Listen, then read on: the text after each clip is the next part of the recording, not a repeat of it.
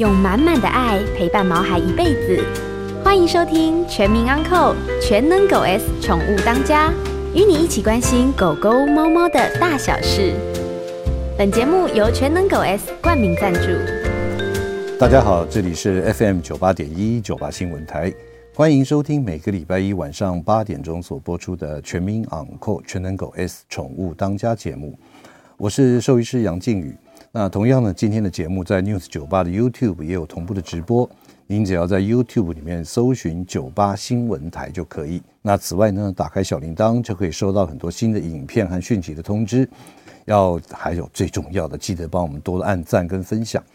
好哇，那个气象报告说这个超级超级的寒流，哎，其实我刚刚来这个电台的路上，真的就感觉到跟下午的温度就差得非常非常多，真的是非常的有点。感到有点真的是很冷的感觉哈。那同样的呢，在这个冷的时间点里面呢，毛孩子最容易生的病啊，那在狗狗来讲，当然就是心肺功能的一些问题。平常就有在服用定期这个心脏药也好，或什么等等也好，啊，特别要注意到保温的这样子的一个工作哈，这个事情要非常的注意保温。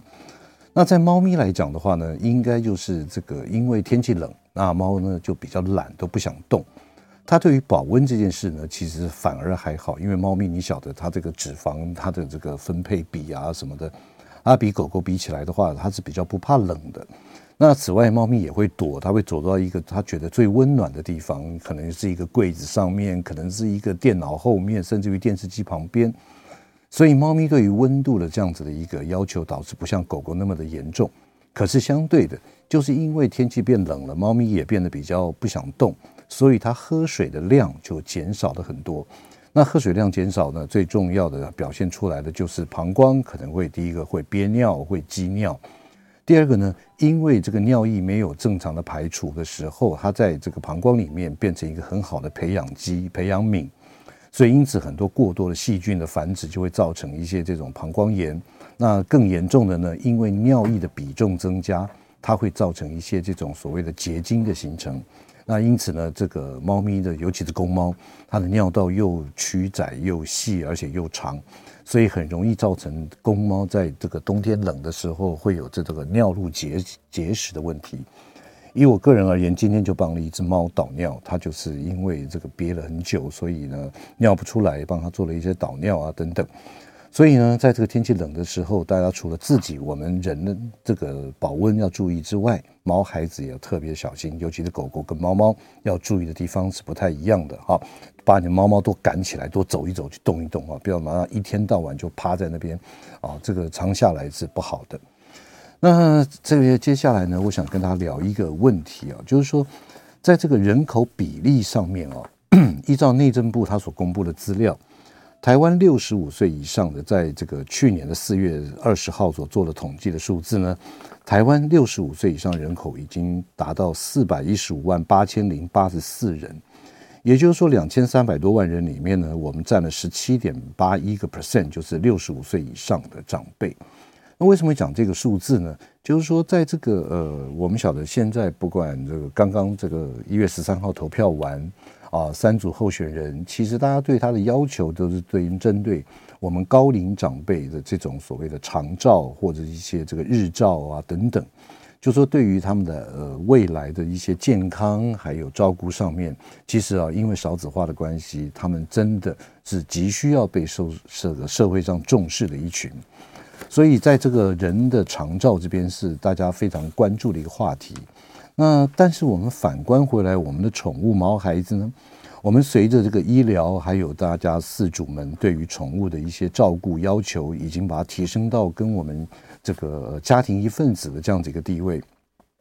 所以，因此宠物迈向高龄化呢，是非常非常普遍的现象。那高龄之后，除了一些老年疾病的需求跟这个照顾的增加之外，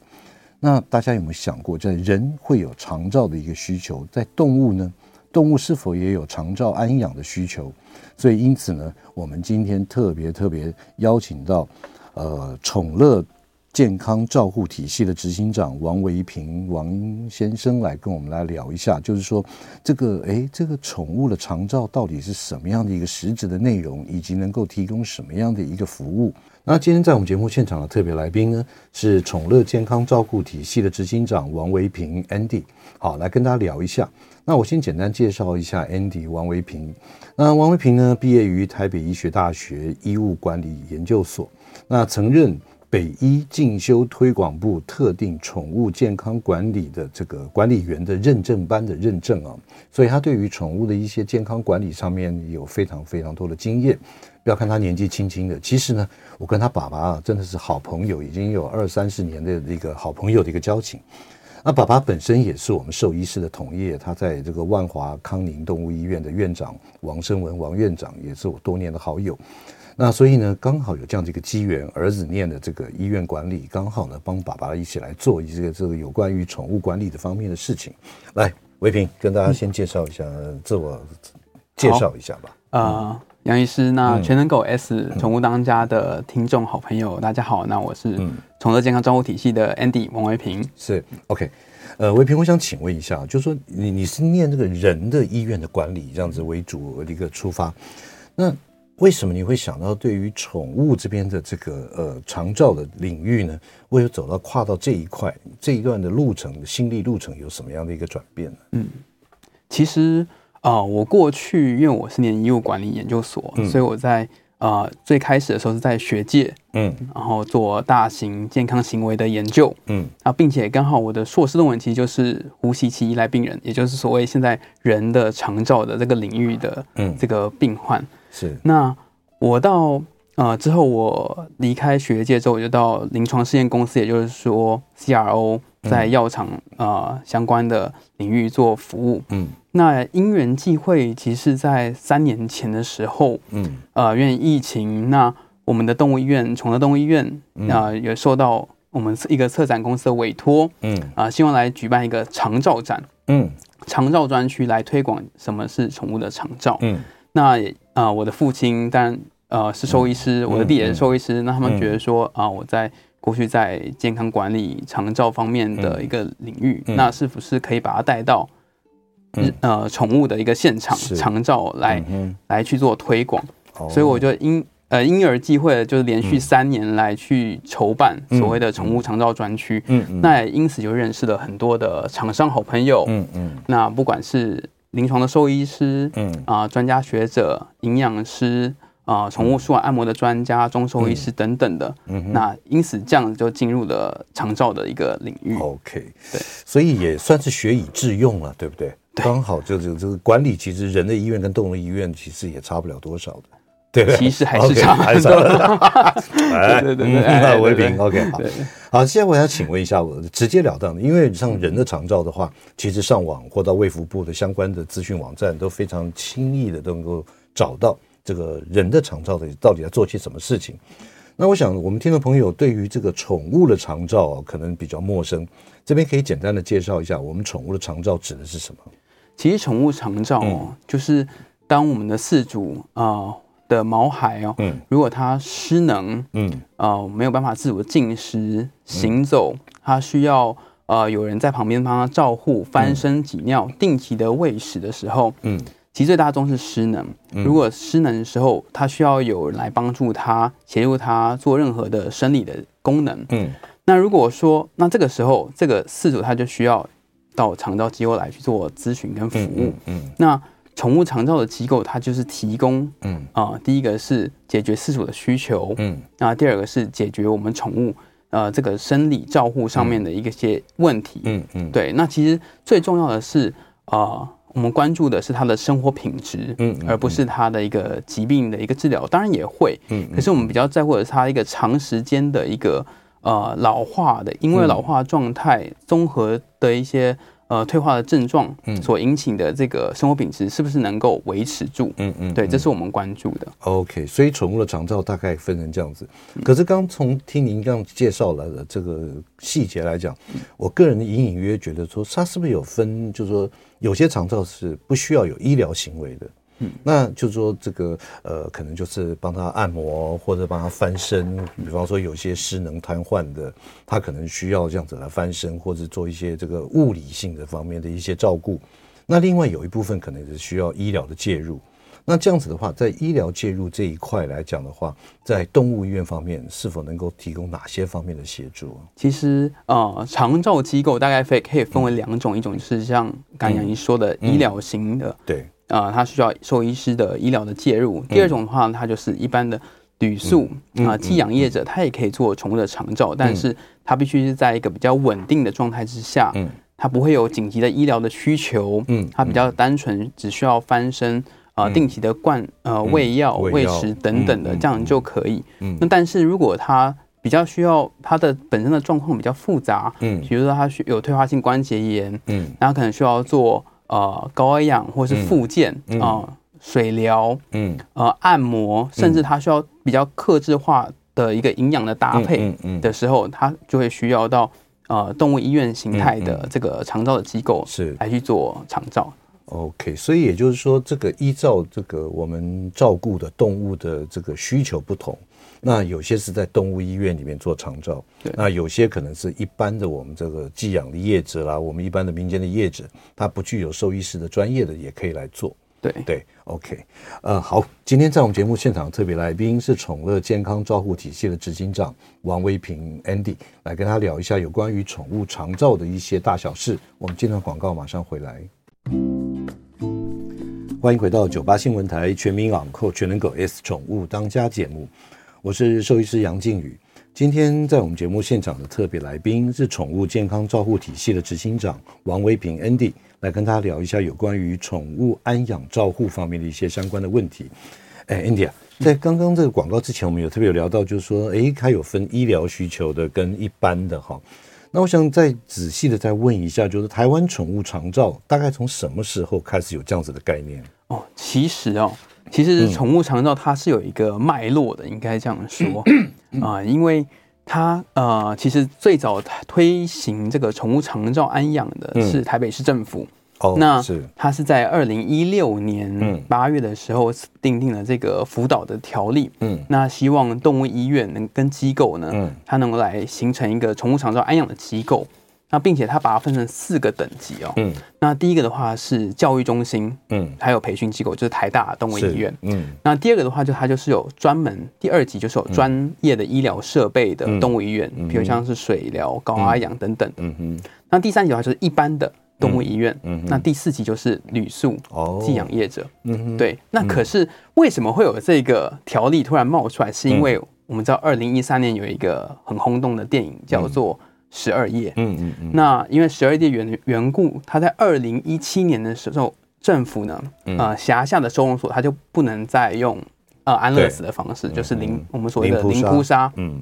对，那所以因为二零一七年零扑杀正式实行，那是不是二零一六年的时候，嗯，就需要有一个配套措施，嗯，不然的话，这样的话，收容所它的这个量能，医疗量能是完全不足的，紧绷的。所以台北市政府当初有一个非常好的想法，就是既然我要因应未来的一个量能的一个流转，嗯，那我是不是一定要把我们的机构培训给设置好？嗯，所以在二零一六年年底的时候，正式的把这个辅导条例列出来。那甚至也有补助，也有奖励。嗯、那当初其实设立的时候，呃，大概是四间动物医院。嗯嗯。对。那目前到现在，台北市的话大概是二十间。二十间。二十间的机构。嗯嗯嗯、那大概是十七间的动物医院，三间的机构这样子。哦，那三间的机构是指？嗯，就是旅宿业者。哦，旅宿业者。对，寄养业者。也就是说，我们刚刚所聊到，就是非需要医疗方面服务的。是。嗯嗯。是。OK。对。好，那接下来我想请问一下哦。就说目前我们这样子的长照，那到底有没有人来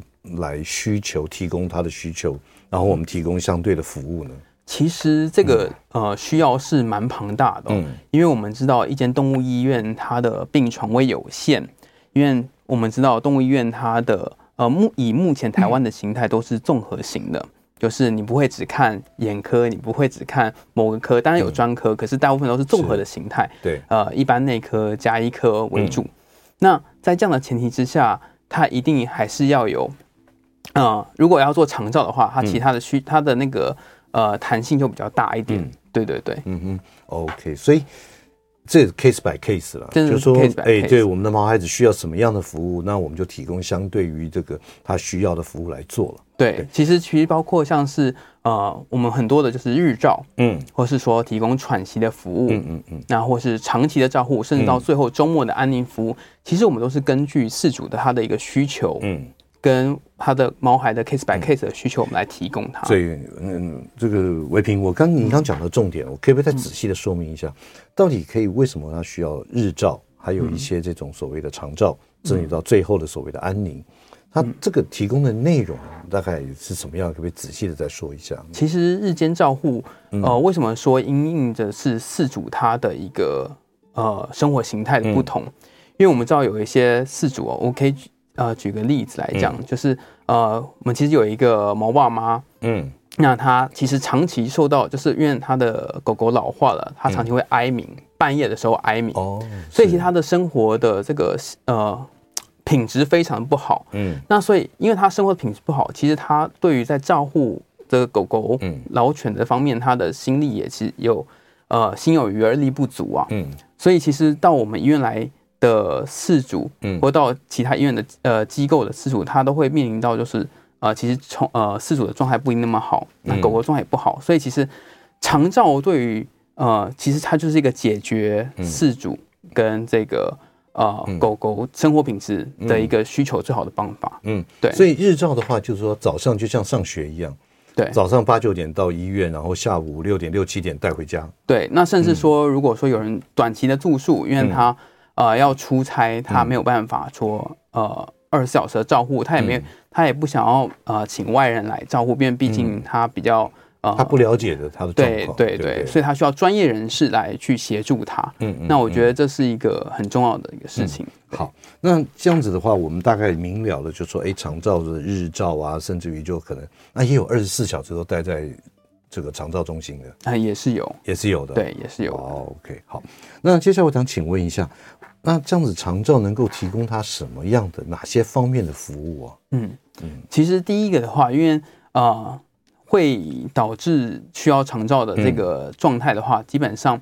它一定就是大部分百分之八十大概是失能，嗯，那失能的话，大部分都是大型的犬猫会的这个，嗯、呃大型大型犬，嗯，比较大，因为退化性关节炎、髋关节的问题，哦，无法行走，无法行走，嗯，的状态上，它基本还有一个就是老年的失智，嗯，所以呃，再来的话是骨关节的疾病、神经疾病、老年的疾病等等的，所以会影响到它的这个呃行走的状态。那这个时候，其实像我们动物医院的话，就会有第一个是水疗的复健哦，水疗复健，然后按摩舒缓，嗯，帮他做按摩舒缓，还有甚至说高压氧，让它加速它的这个含氧量的新陈代谢等等的，嗯，那甚至我们还会用针灸的方式，嗯。啊，电针，嗯，对，那我们还甚至还有用花精，因为嗯。呃用这个主要是芳疗的一个部分，嗯，对，其实其实是一个整合型的一个照护都会在里面，那。当然，还有一种是，如果说他呃饮食，嗯，他过去的饮食需要做调配去做更改的话，嗯、我们也会搭配营养师的介入，嗯，一起去来跟我们医医师来去做配合。OK，所以这就是说，像比方说他的失能是因为关节炎，或是他无法站立、无法行动，会提供这样子的像水疗啊什么之类，甚至于针灸按摩。那如果说是那种，呃，像肾脏退化，比方说这种慢性肾衰竭越来越那个的，那这样子的肠照，您会提供什么样的一个服务？其实慢性肾衰竭的呃部分的话，主要还是在它的饮食的照护上面，嗯、怎么样让它能够呃能够吃就不错了。有时候，对，有时候其实是这样，所以其实、嗯、呃包括它的颗粒的大小，然后怎么样透过呃第一个是一定是符合就是它本身生理需求，它的克数等等，所以为什么就是说。呃，要我们会，我们甚至会请呃营养师跟医师一起来去调配专属于它的配方。嗯，第一个是能够让它吃，嗯，然后吃的健康，然后而且是能够长期的吃下去。嗯嗯，对，因为有些呃，特别是猫猫特别的挑食，嗯，对，所以要先引起它这个食欲。是，哎，维平，我我我想请问一下哦，在从二零一六一七年开始有这样子的一个长照，啊，宠乐这边有开始做这样子的一个服务。我想请问一个一个问题啊，就是在你这个过去这几年当中，最长的，就是说这个这个毛孩子在这个宠乐这边待的最久的长照有多久？其实最久的大概是呃，我们有一个 case 是两年。哦，两年。对，嗯，那这是一个蛮特别的 case，就是呃，它的主人其实要出国移民了。嗯啊，要移民了，要移民了。那那那不是就不会回来了吗？不会回来。可是他，嗯、呃，他就是把他的狗狗来带到我们这边做，嗯、因为他也老了，嗯，也不方便去做，也不方便带回去。对对对，嗯、所以他就来我们这边。那他设立一个呃，等于说安养的基金，嗯，那就放在我们医院里面。嗯、那我们就给他长期的做安养照护，嗯，那我们也定期的等于说，嗯，会跟他沟通啊，视讯、嗯、message 每天。哦，一复一日的这样做，对，大概两年，两年呢。对，说到这个两年啊，你刚刚也讲到一个基金哈，这让我不禁好奇，就是说，我们晓得这个这个人的长照可能某些是会有社会福利的支出，会有补助，怎么等等。那在宠物毛孩子的长照，它的费用上面，呃，可不可以跟大家来简单的说一下？不用说的太细了。其实呃，我们目前大概平均的一个 range 大概是八百到两千多块左右。其实一天，对一天，嗯嗯，对。那其实就是 case by case，它的状况依照它疾病严重程度的不呃的复杂状况，需不需要呃有比如说就是需要哪些提供的服务，我们就是把它呃加上去这样子。对哦，所以大概八百到两千多块每天。对，OK，其实这长期下来也是一个不小的一个。金额呀，没错没错。不过问题是家人嘛，对不对？对，其实就是因为把它当做是自己的家人。嗯、那我再提我提到另外一个，在广告之前再提一个额外的问题啊，我不晓得你知不知道，熟不熟悉？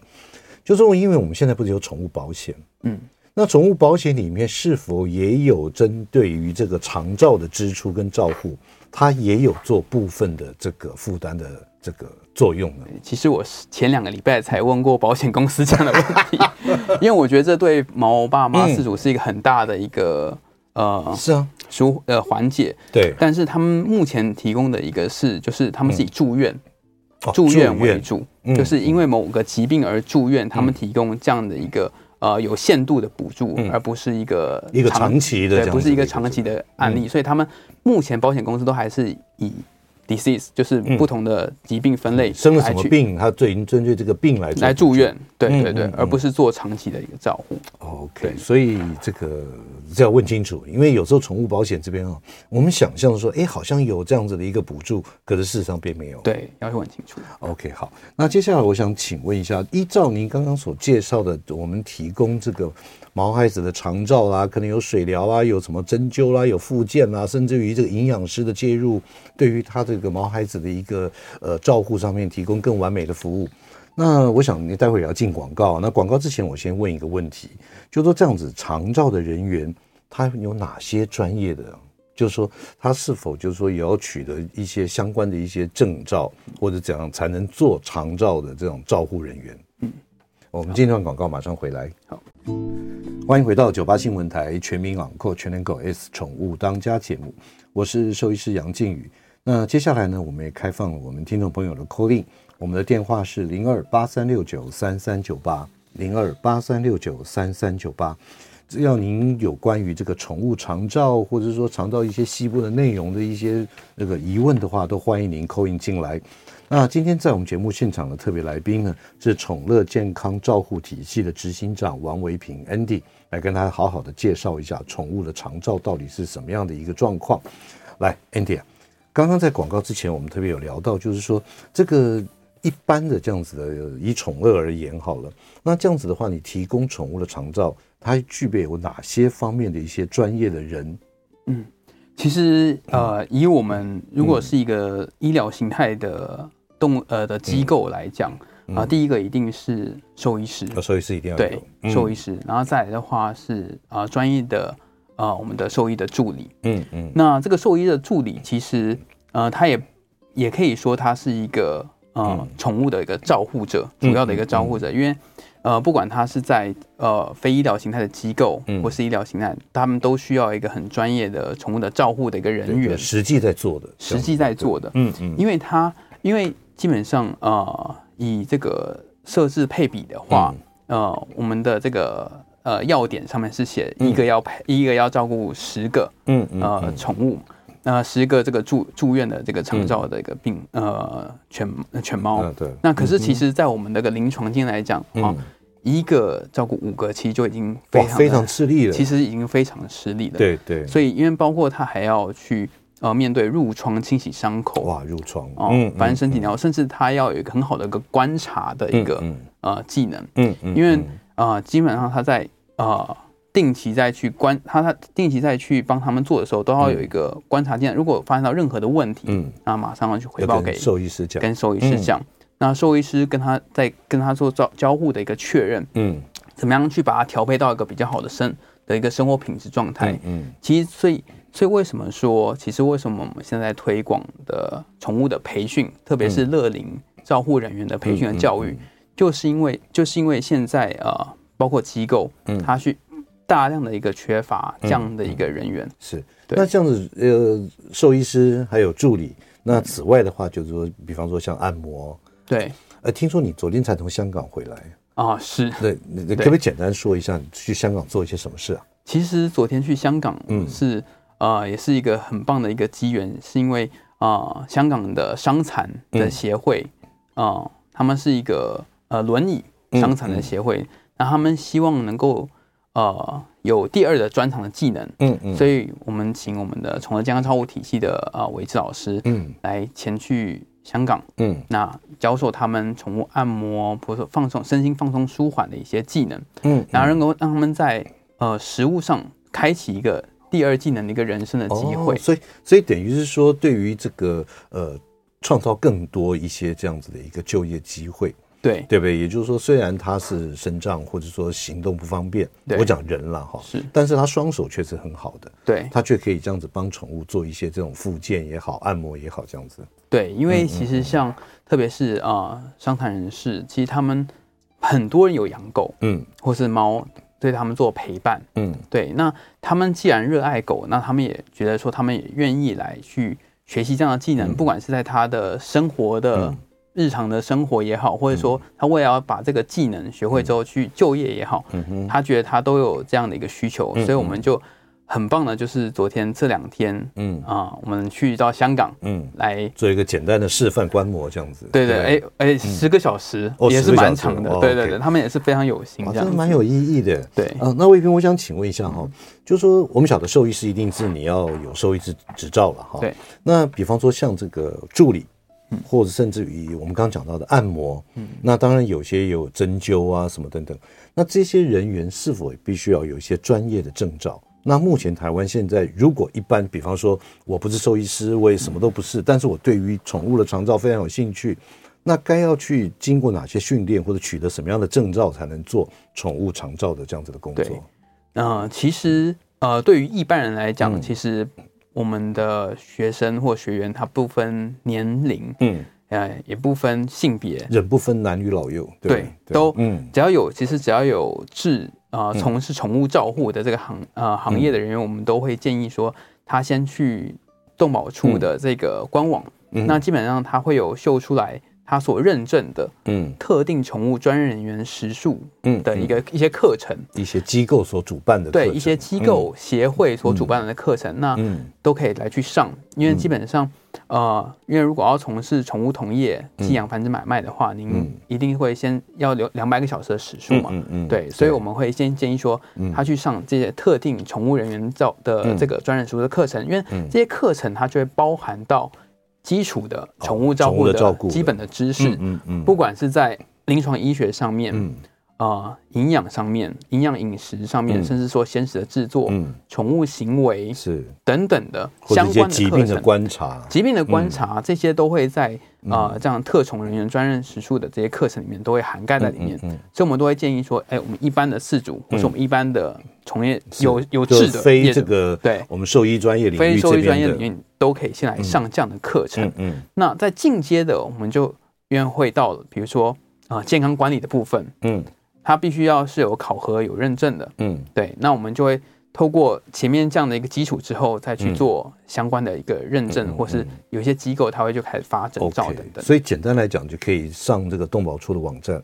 看一些这种专业的训练的一些课程，那什么时候有开课或者怎么样？那如果真的有兴趣从事于宠物长照这样子的，我们的一般的我们的市民朋友，都可以用这个管道来取得一些专业的知识。是，OK，好，这样介绍蛮清楚的哦。是，OK，好，那接着我再请问一下哈。那这个我们一般刚刚你也特别讲到，就提到一点，就是说，哎，可能水疗啊，或者什么这个高压氧啊，或者什么其他的。那我想请问一下，一般的这个宠物长照机构，就是说有医疗的啦，哈，嗯，有医疗的，那这样子的长照机构大概会有哪些设备？其实，呃，基本上第一个是运动附件的一个设备，嗯。哦，运动附件，运动附件以治疗他的这个行走的问题为主。嗯，那第二个的话，其实是呃呃营养。营养的管理、嗯、是，所以其实呃，不管是在呃我们临床医师，或者说我们请营养师来的这个营养的这个膳食方，其实它都需要一个比较好的一个呃部分，它能够的原料等等，它能够解决一些特定特定的那个 case 的问题。嗯，那再来的话，其实还有针灸，针灸部分，嗯，其实呃就是依依照。每个医院它的一个特色跟属性，它会有不同一样的发展，可以做到什么程度都不一样的，对不对？那甚至有一些按摩，呃，那那个附件的球，嗯，运动球、水中跑步机，它会侦测它的步态，嗯，所以为什么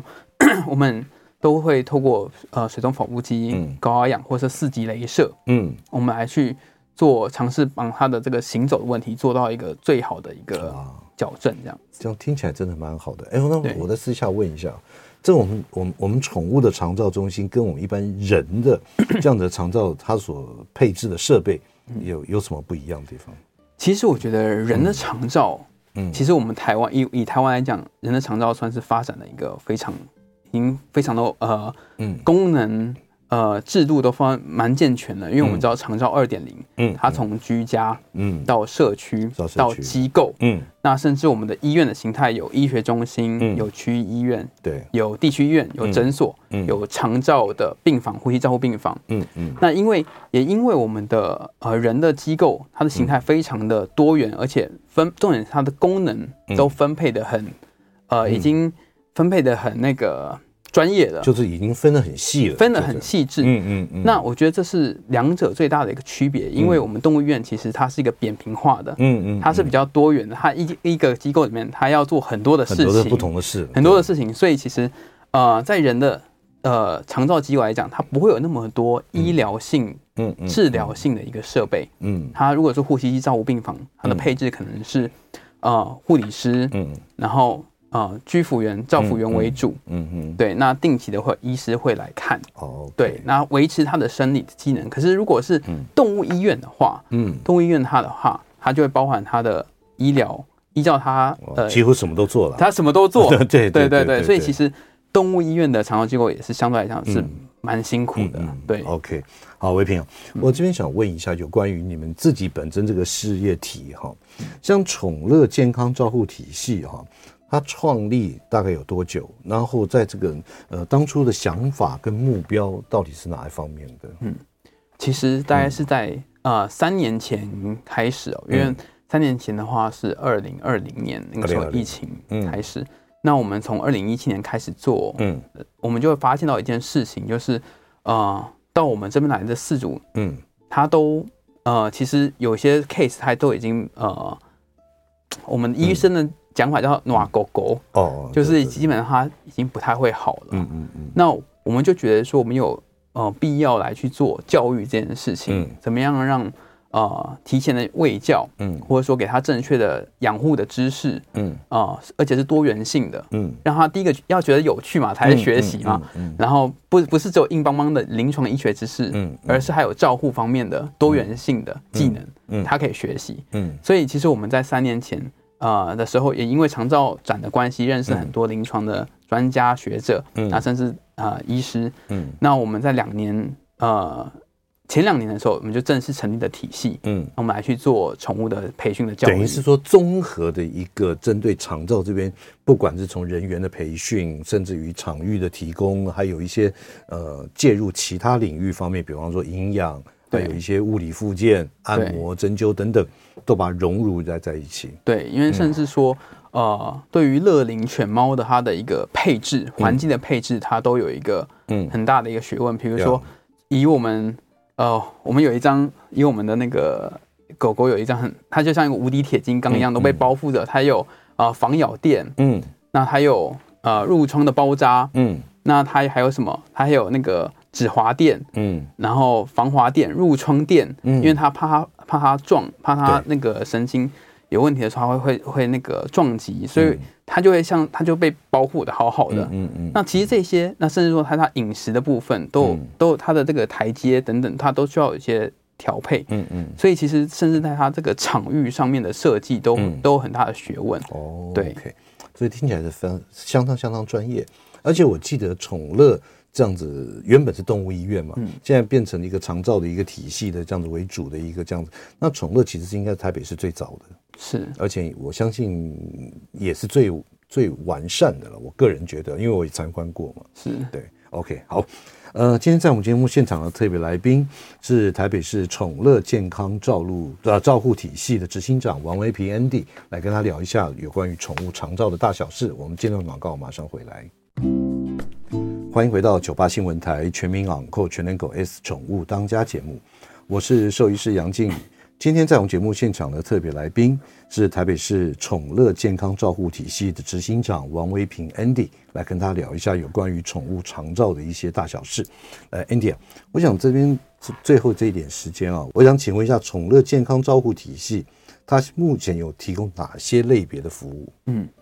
其实，呃，如果是第一个是以临床单来讲的话，它有宠物长照的服务，嗯，啊、呃，有日间日间的照护，长照，对，日间的照护，对，嗯、喘息的服务，嗯，对，那还有周末安宁的服务，嗯嗯，那这是医疗端，嗯、那还有包括像是营养的咨询，嗯，我们有一些营养咨询呢，还有呃，复健按摩，嗯。那以及理疗、中草理疗，甚至说针灸方方面，嗯、就是以医疗来讲，嗯，那如果是以教育端来讲的话，我们有我们有提供宠物从业人员的一个培训。哦，对，嗯、饲主卫教的这个讲座，就是您刚刚提到的什么两百个小时啊，什么这样子的，对，因为这种训练，对，因为基本上就是呃每个县市动保处他们独立来去认证的，嗯、对，所以我们其实呃我们在下个月，嗯，就是三月的时候，嗯，会在苗栗。嗯。啊、呃，开就是开课，然后跟主要是跟人的互专来共同的合作，嗯、因为其实我们也也收到了很多的讯息，事主他们很希望我们去中部来去提供一些、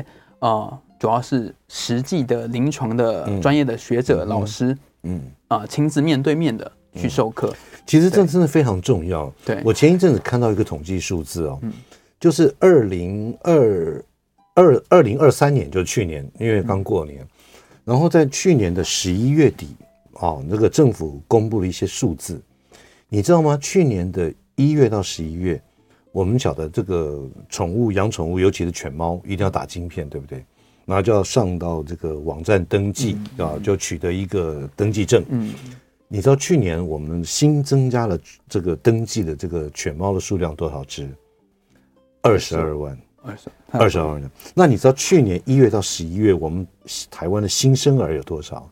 十三万，十三万，没错。也就是说，去年饲养宠物的数量已经超过小孩子登的新生儿的数量，所以因此对于长照这样子的一个训练，我觉得这是非常非常重要。对，特别是在现在是不是熟龄了，已经到高龄的一个阶段。嗯，那基本上为什么我们要积极的跟比如说学校，嗯，或是机构，那甚至我们也去宠物展。去直接做卫教的服务，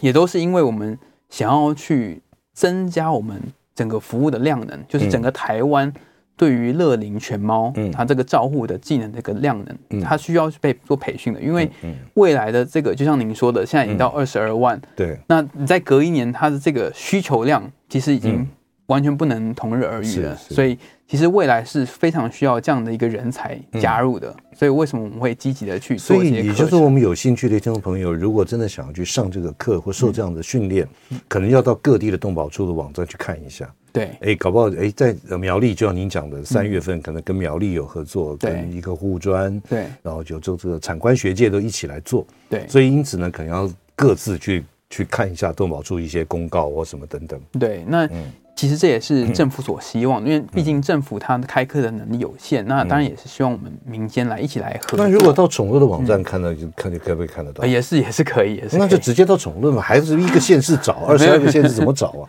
对不对？嗯嗯，对，也是也是可以的。OK，好，那唯平跟我们这样聊了这么多啊，这个呃，这有关于这个长照的目的，还有提供哪些服务啊，什么等等。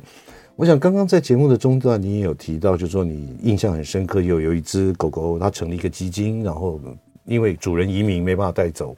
所以留在这边的两年。那除此之外，还有什么让你印象特别深刻的事情？其实还有一个呃、嗯、老贝贝哦，嗯，因为他基本上他每次来的时候就呃，你看他这样子搏、嗯、一搏一搏的过来啊、嗯呃，我们都没有办法想他几岁，原来他已经、嗯、后来我问。呃，院长来照，他已经九十多，快一百了。哇，那他人瑞啊，对，那他当初、嗯，呃，他这么老，那可是他领养的这个狗狗，嗯，其实他就是要领养，他当初是领养这两只狗狗来做长照、